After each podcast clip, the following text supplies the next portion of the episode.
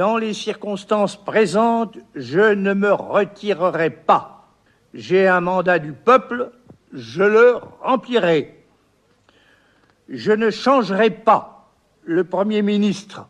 Je dissous aujourd'hui l'Assemblée nationale.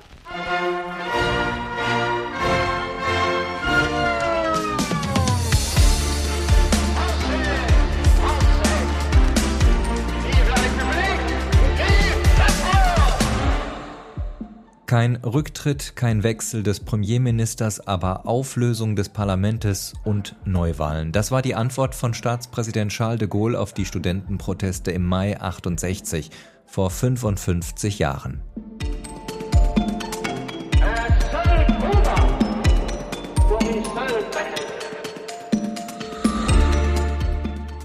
Ein Rückblick auf die beinahe Revolution in Frankreich und ihre Folgen. Das ist das Thema in Ausgabe 42 von Frankophil mit Andreas Noll am Mikrofon.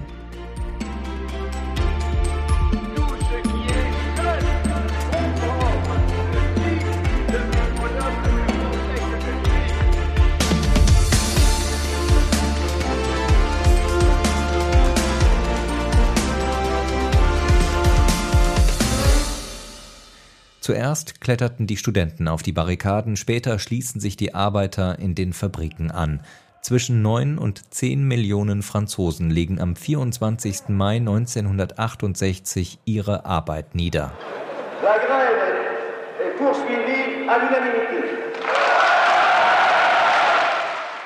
Paris erlebt in diesen Maitagen 68 die größten Demonstrationen in der Geschichte Frankreichs. Das Land steht still. Es fährt kein Zug mehr, kein Bus, keine Metro. Die Unternehmen schicken ihre Angestellten in den Zwangsurlaub, sogar die Ministerien leeren sich. Im Frühjahr 1968 durchlebt Frankreich zehn Wochen, die das Land erschüttern. In Paris herrschen fast bürgerkriegsähnliche Zustände. Die Nacht der Barrikaden wird zum Wendepunkt der Geschichte. Silja Beere hatte über die Deutungskämpfe des Mai 68 in Frankreich promoviert.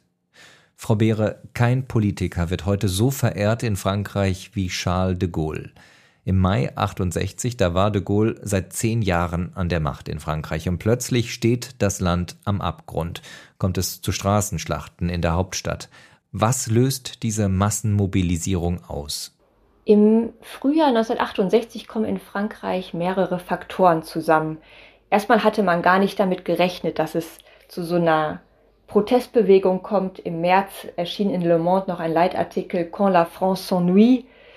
Da wurde gesagt, naja, die großen Krisen und äh, Proteste gegen den Vietnamkrieg, Biafra in Afrika und so weiter, das geht an Frankreich vorbei, die interessiert sich gar nicht dafür, alles ist ruhig. Und dann kam es zu dem großen Ausbruch der seinen Ursprung einmal in einer Diskrepanz hatte zwischen der wirtschaftlichen Modernisierung der Trente Glorieuse, dieses Wirtschaftswunders nach dem Zweiten Weltkrieg in Frankreich, und eines erstarrten politischen Systems und eines erstarrten Bildungssystems, was nicht mehr auf den Ansturm der Studenten, also auf die Studentenanzahl vorbereitet war, von dem auch der Eindruck entstand, es würde nicht auf die Berufswelt vorbereiten, es gab also sozusagen innere Spannung innerhalb der Gesellschaft. Es gab auch vorher schon Streikbewegungen zwischen der wirtschaftlich-technischen Modernisierung auf der einen Seite und der gesellschaftlichen Atmosphäre und Situation insbesondere der Jugend auf der anderen Seite. Wie war denn damals die wirtschaftliche Lage? Also die Arbeitslosigkeit, glaube ich, die hatte zuletzt zugenommen. Wie bedrohlich war diese wirtschaftliche Situation damals? Die wirtschaftliche Situation war erst einmal stabil. Es stand keine größere wirtschaftliche Krise an. Die Krise, die gefühlt worden ist, war die der Jugend sozusagen, sich nicht nach dem Studium angemessen in die Arbeitswelt integrieren zu können. Also es wurden ökonomische Erwartungen gebildet, also Aufstiegserwartungen, die in der Realität nicht eingelöst werden konnten. Das hat ein Frustrationspotenzial entfaltet über die Jahre hinweg. Jetzt sagen Sie äh, Frustrationspotenzial. Was bedeutet das? Geht es den oder ging es den Franzosen damals ja um konkrete wirtschaftliche Verbesserungen oder tatsächlich um einen politischen radikalen Kurswechsel, womöglich auch um einen Systemsturz?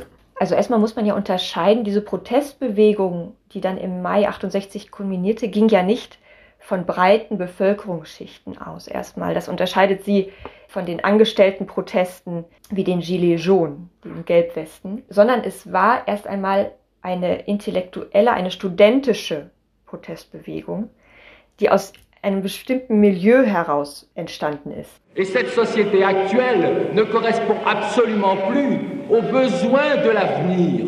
Et c'est cet avenir que nous qui sommes jeunes essayons de créer, essayons de faire progresser. Und erst im Verlauf wurde es eine breitere Protestbewegung, in der auch wirtschaftliche Forderungen gestellt worden ist, indem sich die Gewerkschaften angeschlossen haben und indem dann auch sich die traditionelle Arbeitervertretung, die CGT, die kommunistische Gewerkschaft, angeschlossen hat. Aber erst einmal war es kein von breiten Schichten getragener Protest. Und auch als die Arbeiter sich angeschlossen haben und die CGT, die kommunistische Gewerkschaft, probiert hat, diese Proteste für ihre Zwecke zu vereinnahmen, ging es um wirtschaftliche Reformen, es ging um Abbau von Hierarchien und das kam aus der Protestbewegung selbst. Der Abbau von strukturellen Hierarchien unter dem Stichwort Autogestion, also Selbstverwaltung. Das war ein Anliegen. Der politische Faktor im Sinne eines Systemsturzes oder eines Systemwechsels stand erst einmal gar nicht auf dem Programm, wie die ganze Protestbewegung auch kein Programm hatte. Das hat sie gerade ausgezeichnet, dass sie eben nicht von Parteien getragen worden ist und dass sie nicht mit einem Zielprogramm identifiziert werden konnte. Das war ihre Stärke. Es war eine Bewegung und kein Parteiprotest. Wenn Sie sagen, äh, es ging um Selbstverwaltung, unter anderem stand die Forderung nach Selbstverwaltung am Anfang des Protestes. War das ein Kern Ihrer Forderung, bevor es dann wirtschaftlich wurde, politisch wurde? Dieses Konzept der Autogestion stammt aus der neuen Linken, aus der intellektuellen neuen Linken, die vor dem Mai 68 liegt. Das heißt, wir haben eine, dieser Mai 68, dadurch, dass man den auch 68 nennt, ist erstmal eine Reduktion auf einen Monat in einem Jahr und dabei geht ein bisschen verloren oder dabei wird ausgeblendet im Grunde, dass es eine intellektuelle Vorarbeit gab der neuen Linken seit den 50er Jahren, grundsätzliche Punkte des orthodoxen Marxismus und der traditionellen Arbeiterbewegung zu revidieren. Dazu gehört die Idee der Autogestion, Selbstverwaltung. Dazu gehört auch individuelle Selbstentfaltung und Selbstverwaltung gehen ineinander. Intellektuelle und kollektive Emanzipation greifen ineinander. Und dieses Konzept der Autogestion wurde aber erst im Laufe der Proteste auch zu anderen Trägern des Protests äh, getragen. Und es war nicht von Anfang an eine Forderung, denn der Protest entwickelte sich schrittweise. Das fing an 1967 in Nanterre, der Vorort-Universität, an der die Bürgerkinder auf die Mittelschichtskinder trafen, wo die Uni direkt neben den Slums war, der Einwanderer, wo alle Gegensätze der französischen Gesellschaft vor den Toren der Stadt an einem Punkt zusammen zu sehen waren. Von dort aus, von Nanterre, nicht vom Quartier Latin, von Nanterre aus ging dieser Protest, der sich entzündete, an Universitätsstrukturen, an am Verhältnis der Geschlechter, dann am Vietnamkrieg. Wir haben die Gründung des Mouvement du 22 Mars. Da ging es erstmal nicht von Anfang an, wir wollen Autogestion, sondern es waren verschiedene Gruppen, es waren verschiedene, es waren Anarchisten, Maoisten, Trotzkisten, Libertäre, Studentenorganisationen. Das hat sich im Laufe der Mobilisierung auch entwickelt und wurde weitergetragen. Wenn Sie jetzt diese Bewegung vom 22. März aus der Uni Nanterre ja. ansprechen, dann werden da schon die Grundlagen dafür gelegt, dass ähm, Daniel Cohn-Bendit zu einer Führungsfigur dieser Revolte wird, der damals 23-Jährige. Was hat ihn zum Anführer dieser Bewegung prädestiniert? War es sein Charisma oder wie kam das? Wenn man heute die Bilder und die Aufnahmen sieht von Daniel Cohn-Bendit aus dieser Zeit,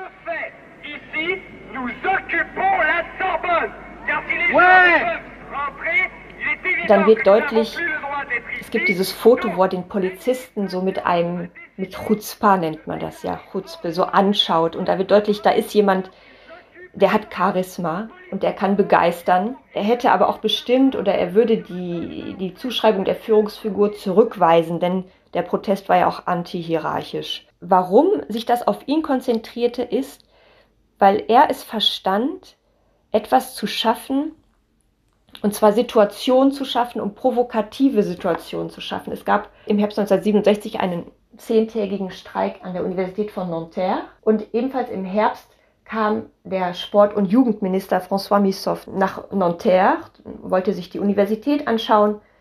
Und äh, dann gab es ein Zusammentreffen zwischen Daniel Cohn-Bendit, dem Soziologiestudenten aus Nanterre, und dem Minister. Und der Jugendminister wurde konfrontiert von Cohn-Bendit. Cohn-Bendit sagte, ich habe ihr Livre Blanc, ihr Weißbuch zur Jugend gelesen.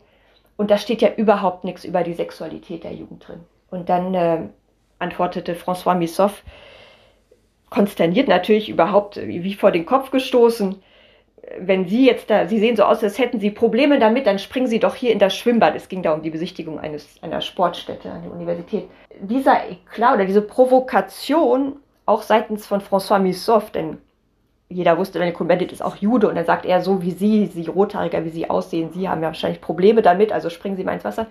Das hat ihm erstmal auch so einen Bekanntheitsgrad verschafft. Da traut sich jemand, den Minister zu provozieren und zu konfrontieren. Das kann man seinem Charakter zuschreiben, aber Daniel Cohn-Bendit wusste auch und er hatte sie gelesen und er kannte sie, die Situationisten um Guy Debord, die seit den 50er Jahren in einer Avantgarde-Bewegung eine Strategie entwickelt hatten, in der es darum ging, durch provokative Aktion eine Wahrnehmungsveränderung herbeizuführen. Also nicht traditionelle Parteipolitik, wir machen ein Programm, wir machen eine Demonstration, wir machen eine Petition, sondern wir provozieren, wir machen eine Aktion. Dadurch sehen die anderen, was möglich ist. Und dadurch wird Wahrnehmung verändert und dann können wir auch die Verhältnisse verändern. Und das hat er auf eigentlich grandiose Art und Weise hat er das verkörpert.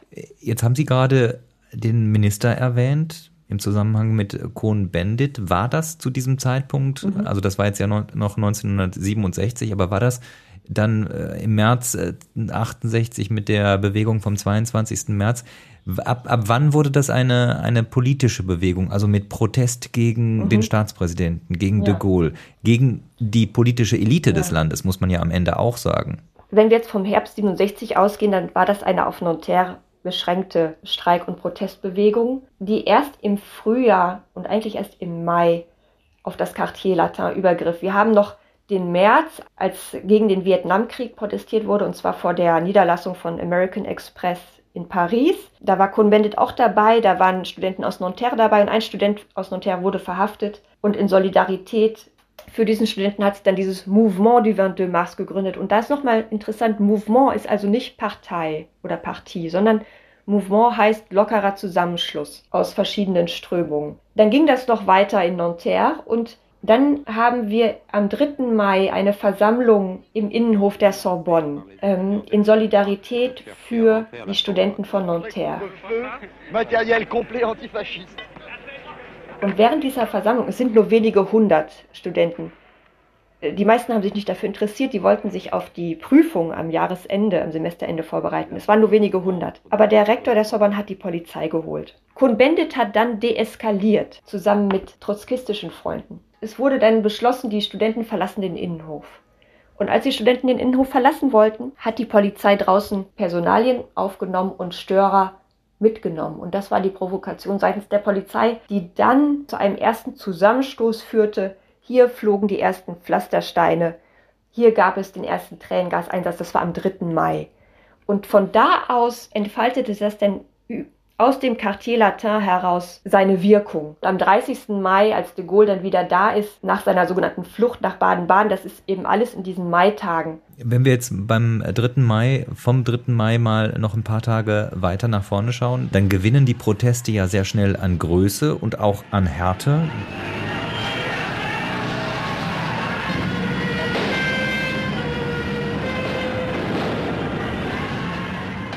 Die Bilder aus der Nacht der Barrikaden vom 10. Mai, die kennt jeder Franzose, kann man fast sagen. Es wurde viel Gewalt angewendet, nicht nur von der Polizei, auch Demonstranten haben damals äh, Pflastersteine gegen äh, die Sicherheitskräfte geworfen. Woher kam dann diese brutale Wut, die man vielleicht bis dahin nicht so kannte? Zum Thema Gewalt muss ich jetzt einmal vorweg schicken, dass das natürlich auch im Zentrum der Auseinandersetzung um die Bedeutung steht, die Rolle von Gewalt. Und dass in den 60er Jahren die Polizeigewalt ein großes Thema war, auch im, im, im Rahmen der Dekolonisierung. Dass die Gewalt auch eine andere Rolle gespielt hat in Protesten. Denn revolutionäre Gewalt war ja durchaus legitim. Das unterscheidet es von heutigen Auseinandersetzungen. Also dieser Gewaltaspekt ist auch sehr sehr umstritten, wer jetzt Gewalt eingesetzt hat und so weiter. Was diese Nacht der Barrikaden ausmacht, diese Heftigkeit der Zusammenstöße. Dem vorangegangen war eine ruhig verlaufende Demonstration, in deren Anschluss erst die Studenten Barrikaden errichtet haben. Das war natürlich eine Referenz auf, das, auf die Revolution, auf die französische Revolution. Es war aber auch eine Art und Weise zu sagen, wir besetzen jetzt den öffentlichen Raum wir ziehen uns jetzt nicht zurück in die Universität, die sowieso geschlossen war, sondern wir bleiben hier. Es war eine Art zu sagen, mit Referenz auf die revolutionären Barrikaden, wir ziehen uns nicht zurück in unsere Wohnheime.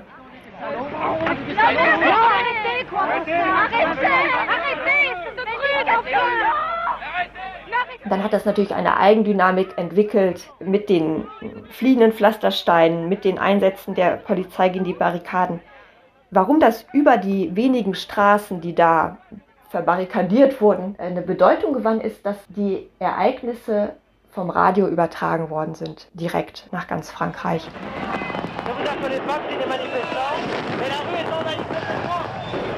Das hat eine Gleichzeitigkeit erschaffen, die die Ereignisse über die Straßen im Quartier Latin hinaus erfahrbar machte, die Studenten, die dabei gewesen sind oder die, die auch da interviewt worden sind. Es gibt ein Interviewzitat eines Studenten, der sagt, ich hatte das Gefühl, ich habe das Gefühl, ich mache Geschichte. Ich habe das Gefühl, ich bin auf einmal Herr meines Schicksals. Ich werde nicht wieder in meine soziale Rolle gedrängt, sondern wir machen jetzt Geschichte, alles ist möglich. Das war so ein, eine Atmosphäre, die da herrschte. Und das ist, glaube ich, das Besondere, was auch diese Protestbewegung ausmacht. Dieses Gefühl, Geschichte zu machen, einzugreifen in den Lauf der Geschichte nous et demain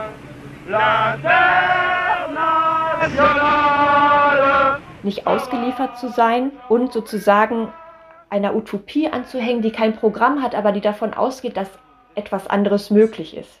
Fantasie an die Macht war ja das Schlagwort auch. Ist das schon der Moment, wo der Systemsturz denkbar wird? Es gab kein Alternativprogramm im Sinne eines Systemsturzes. Natürlich hatten Trotzkisten ein politisches Programm. Auch die Maoisten, die dabei waren. Aber es wurde nicht formuliert, wir, wir nehmen jetzt die Assemblée Nationale. Auf einer Demonstration sind die Demonstranten an der Assemblée Nationale vorbeigelaufen. Das parlamentarische System in diesem Sinne hat sie erst einmal nicht interessiert, weil die ganze Bewegung auch darüber definiert hat, jenseits von Partei und Parlament, also jenseits von etablierten politischen Institutionen einen politischen Raum zu schaffen, Beziehungen zu politisieren, Aktionsformen jenseits von organisierten Politikmachens zu finden. Es ging also um die Erweiterung des Politischen und nicht erstmal um Machtergreifung im Sinne von institutioneller politischer Macht. Jetzt haben Sie gerade so schön äh, erklärt, wie diese Ereignisse im Quartier Latin am, am 10. Mai eben äh, durch Radio in das ganze Land transportiert wurden. Tatsächlich ist es dann ja so, dass ab dem 10. Mai ja Frankreich von dieser Protestwelle erfasst wird. Die fegt wie ein Tornado durchs Land, könnte man fast schon sagen. Warum treffen die Studenten damals auf so fruchtbaren Boden auch in der Provinz? Also es gab vereinzelt, vor allem in den größeren Provinzstädten, also man sagt ja jetzt im Gegensatz zu Paris Province, aber ich meine auch in Lyon größere Mobilisierungen und in anderen großen Städten. Denn die von Nanterre ausgehende formulierte Malaise betraf ja nicht nur die Universität von Nanterre, sondern das war ein Problem, was alle Universitäten betraf. Plus fühlte man sich mehr und mehr auch einer Protestbewegung zugehörig, die international war, die sich als Teil eines internationalen Protests verstand, zu dem auch eine bestimmte Haltung gegenüber dem Vietnamkrieg gehörte. Dass diese Wucht sozusagen weitergetragen wurde, hängt auch damit dann zusammen, dass sich die Gewerkschaften anschlossen, die erstmal mit diesen studentischen Protesten nichts zu tun hatten, denn die studentischen Proteste waren außerinstitutionell. Die wollten gar nichts mit diesen Gewerkschaften, Parteien und so weiter zu tun haben. Aber als es dann am 13. Mai zu dem Generalstreik kommt und als dann ausgehend davon sagen, formuliert wird, dix ans, ça suffit, also zehn Jahre de Gaulle, das reicht, da bekommt es eine Dimension, die auf, weil sie den Präsidenten ins Visier nimmt, auch die politischen Institutionen ins Visier nimmt. Aber das entwickelt sich im Laufe erst und wird vor allem von den traditionellen Gewerkschaften aufgegriffen. Dann auch von der Linken vor allem, wo dann François Mitterrand seine Stunde gekommen sieht. Genau, die Sozialisten sehen hier ein Potenzial, sich selbst äh, da dran zu hängen. Danach bekommen sie auch mehr Mitglieder und so weiter und ein Teil der Protestbewegung institutionalisiert sich dann innerhalb der Partie Sozialist. Aber das ist erstmal kein ausschlaggebender Punkt. Das ist sozusagen im, im Verlauf der Ereignisse probieren die, die etablierten Organisationen seines Parteien, seines Gewerkschaften, den Schwung, der da hochkommt, mitzunehmen und für ihre Zwecke zu instrumentalisieren. Aber das ist eben auch das Dilemma dieser Protestbewegung, die sich aus der neuen Linken heraus gebildet hat. Diese Proteste sind nicht auf Dauer zu stellen. Man kann nicht immer Protest machen. So können dann eben bestimmte Organisationen oder Parteien ein Potenzial dieser Bewegung aufnehmen, ohne darin aufzugehen. Ich würde jetzt nicht sagen, dass die CGT oder die Partie Socialiste zu einem tragenden Teil dieser Protestbewegung werden. Sie haben jetzt gerade den Präsidenten nochmal erwähnt, Charles de Gaulle. Während der Gelbwestenbewegung oder jetzt auch im Zuge der Rentenreformproteste wurde dem amtierenden Präsidenten Emmanuel Macron ja häufig vorgeworfen, ja die Signale aus dem Volk zu ignorieren, die Protestsignale. Überhaupt ist ja die Klage von der großen Kluft zwischen Elite und Bevölkerung in Frankreich in aller Munde schon seit vielen Jahren. Wie war das damals? De Gaulle hat dann ja auch relativ schnell gesagt, ich werde mich nicht zurückziehen. Die Kluft war weniger eine soziale Kluft. Die soziale Kluft war in den 60er Jahren nicht so ausgeprägt. Die Einkommensunterschiede zwischen den höchsten Einkommen und den niedrigsten, die war in Frankreich, diese, diese Spanne war sehr breit. Das heißt, es gab große Unterschiede, aber es gab ein Aufstiegsversprechen. Und nicht zuletzt hat sich daraus ja auch diese Protestbewegung dann formiert, um das auch einzulösen. Mit dem heutigen Frankreich ist der Unterschied, dass die sozialen Unterschiede ökonomisch auch sichtbarer sind, dass die ökonomische Krise tiefer geht, dass sich die traditionellen Parteien und Gewerkschaften, die sich für die Arbeiter zuständig gefühlt haben, diese Malaise nicht mehr artikulieren können oder nicht mehr legitim angesehen werden, das zu artikulieren. Das ist, glaube ich, der große Unterschied.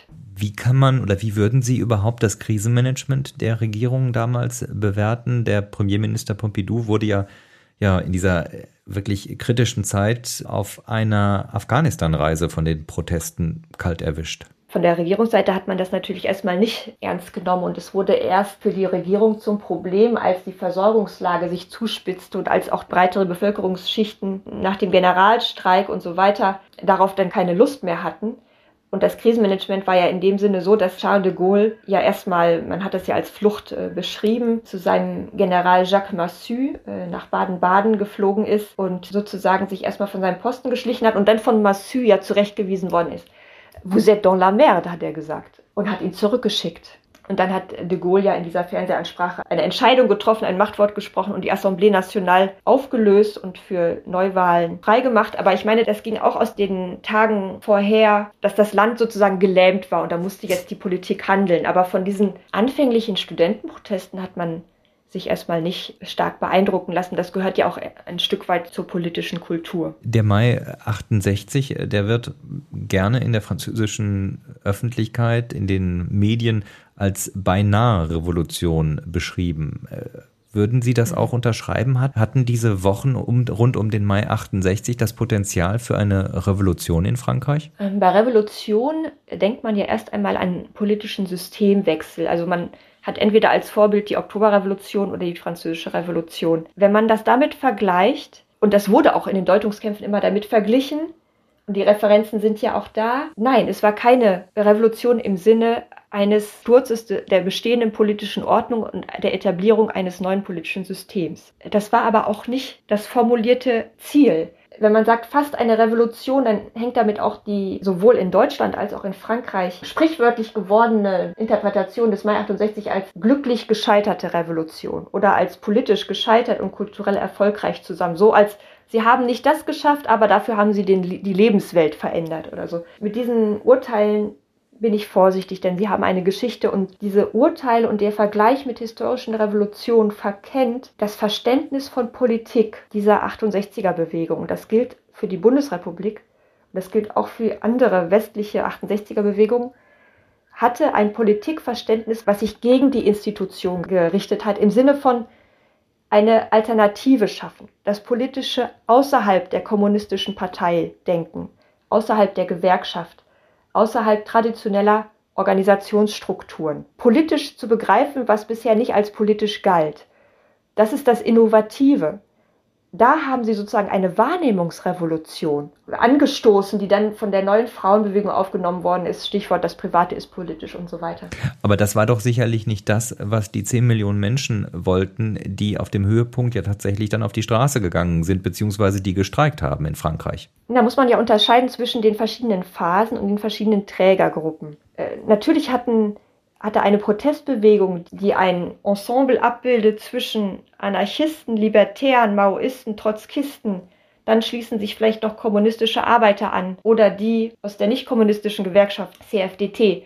Die hatten kein gemeinsames Programm. Die Gemeinsamkeit war ein Unmut zu artikulieren, eine Unzufriedenheit. Die Gemeinsamkeit war zum Teil Alternativen aufzuzeigen durch alternative Organisationsformen, wie jetzt in Betrieben Autogestion zum Beispiel. Das war das Gemeinsame. Dass die Kommunisten jetzt nicht in allem d'accord waren mit den Maoisten oder mit Kuhn-Bende, das ist klar. Aber es ging hier erstmal darum, eine Unzufriedenheit zu artikulieren. Und wie soll ich sagen, es war zuerst eine studentische Bewegung, die dann sozusagen von der sich die Gewerkschaften und andere Organisationen einen Schwung auch erhofft haben. Das war die Dynamik der Ereignisse, die es hat so breit werden lassen.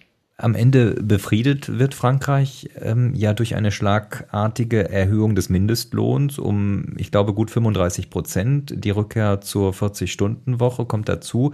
Also man hat am Ende mit Geld versucht, den Unmut zu lösen, zu befrieden. Hat das geklappt? Die wirtschaftlichen Forderungen, darauf ist die Regierung eingegangen. Es ging um die Befriedung, aber das ist wiederum so, sozusagen ein Teil dieser breiten Proteste im Mai. Auch die nicht von Arbeitern getragene äh, Protestbewegung fällt erstmal in sich zusammen, weil eine Bewegung nicht immer in Bewegung bleiben kann. Aber es findet etwas statt, was nicht aufhört und was man nicht befrieden nennen kann, sondern es besteht eine Unruhe weiter, die über den Sommer 68 hinausgeht und die sich weiterführt in Comité d'Action, die gegründet werden, wo Studenten und Arbeiter auch zusammen diskutieren, wo es um neue Formen der Bildung geht, um neue Formen der Arbeitsorganisation. Wir hatten auch noch gar nicht gesagt, das Théâtre de l'Odéon war besetzt. Das heißt, dieser Protest hat sich weitergesetzt in kleinen Comité d'Action, in kleinen Gruppen, in Nachbarschaftsinitiativen, in maoistischen Initiativen, in Immigranteninitiativen, in der neuen Frauenbewegung, was die ganzen 70er Jahre hindurch prägen wird und sozusagen diese Nachfolgeproteste und Nachfolgebewegungen, die über die erst einmal für Ruhe und Ordnung sorgende Zäsur äh, hinausgehen natürlich. Wenn man jetzt heute zurückblickt auf den Mai 68, was sind ja die langfristigen Folgen, die man heute am deutlichsten erkennen kann? Sind das diese gesellschaftlichen Folgen, von denen Sie gesprochen haben? Das sind Interpretationen. Welche gesellschaftlichen Folgen hatte eine Protestbewegung. Dazu gibt es einige wenige Teilstudien, denn die wirklichen Effekte von Protesten, die Rolle, wie sich Ideen in Handlung übersetzen und dann in Folgen, das ist sehr schwer zu studieren und sehr schwer herauszufinden. Und was über den Mai 68 gesagt wird, das sind ja Deutungskämpfe in politischen Auseinandersetzungen, das sind Zuschreibungen, das sind Etiketten, was man meint, äh, das kommt vorbei 68, das sind langfristige Folgen. Eine prominente Interpretation im Zuge des französischen Revolutionsjubiläums 1989, also in den 80er Jahren, 200 Jahre französische Revolution, entstanden über den Mai 68 war, naja, die eigentlichen Folgen hatte die Protestbewegung gar nicht im Sinn. Das kommt von Tocqueville, also wieder in der französischen Revolution. Die, die eigentlichen Folgen waren von den Akteuren gar nicht vorgesehen und intendiert sondern die unintendierten Folgen haben sich durchgesetzt. Das sind Zuschreibungen, die sozusagen in bestimmten politischen Kontexten entstehen. Was ich sagen kann, was die Folgen sind, die man personell verfolgen kann und da in Gruppen, das sind eben diese Nachfolgebewegungen, die sich in die 70er Jahre hineinziehen. und die Art verändern, wie man über Sprache denkt, wie man über Beziehung denkt, wie man über Geschlechter denkt, wie man das Politische denkt. Es ist heute nicht mehr umstritten, dass das Politische auch außerhalb der Parteien stattfindet, selbst wenn es die harte Politik sich sozusagen immer noch darin vollzieht. Das ist ein, ein äh, immerwährender Konflikt. Aber es ist sehr schwer, Aussagen darüber zu treffen, was die langfristigen Folgen sind. Selbst Aussagen wie eine langfristige kulturelle Modernisierung gesellschaftlicher Wertewandel und sowas, das ist alles sehr allgemein. Dann schauen wir vielleicht noch auf die konkreten politischen Folgen. Der Aufstand bricht dann ja innerhalb sehr kurzer Zeit zusammen, muss man sagen. De Gaulle löst dann die Nationalversammlung auf und ähm, die Franzosen schenken ihm in den Wahlen danach wieder eine große Mehrheit im Parlament, obwohl 10 Millionen Menschen äh, noch Wochen zuvor auf die Straße gegangen sind, um gegen ihn zu protestieren. Und laut Umfragen damals, ich glaube, mehr als 80 Prozent der Pariser auf der Seite der Studenten standen. Wie kann man das erklären? War das die Angst vor chaotischen Zuständen im Staat, die, die, die Sehnsucht nach dem starken Mann, nach de Gaulle, dem man jetzt doch äh, wieder vertrauen würde?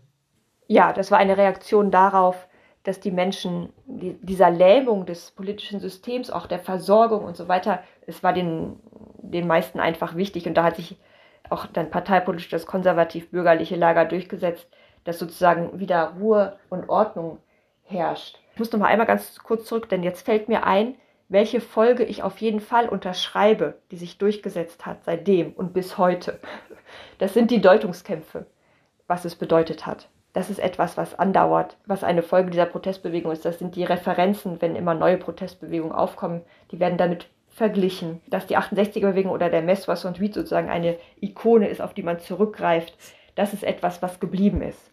Eben weil es ein Bruch in dieser Alltagswelt war, in, in diesem Trott. Man hat geschrieben, es wurde eine Bresche geschlagen. Das war das Außergewöhnliche. Jetzt haben Sie ähm, selbst das Thema Vergleich in die Diskussion gebracht. Ich weiß, man ist da als Wissenschaftler mit solchen Vergleichen immer sehr vorsichtig. Aber glauben Sie als Historikerin, dass die Erinnerungen und die Erfahrungen aus dem Mai 68 noch heute eine Rolle spielen, zum Beispiel auch bei den Demonstrationen gegen die Rentenreform?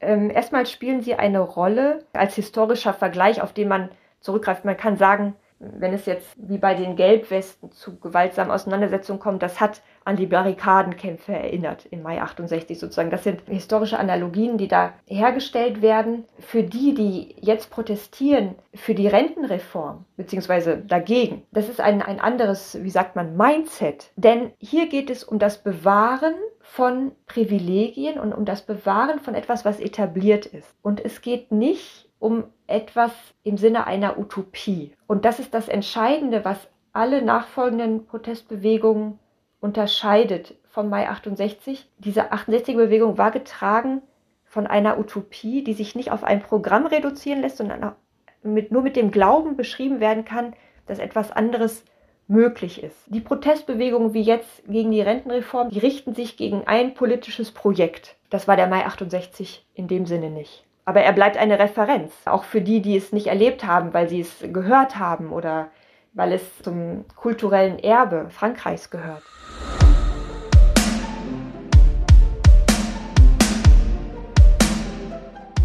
Folge 42 von Frankophil zum Mai 68 in Frankreich mit der Historikerin Silja Beere.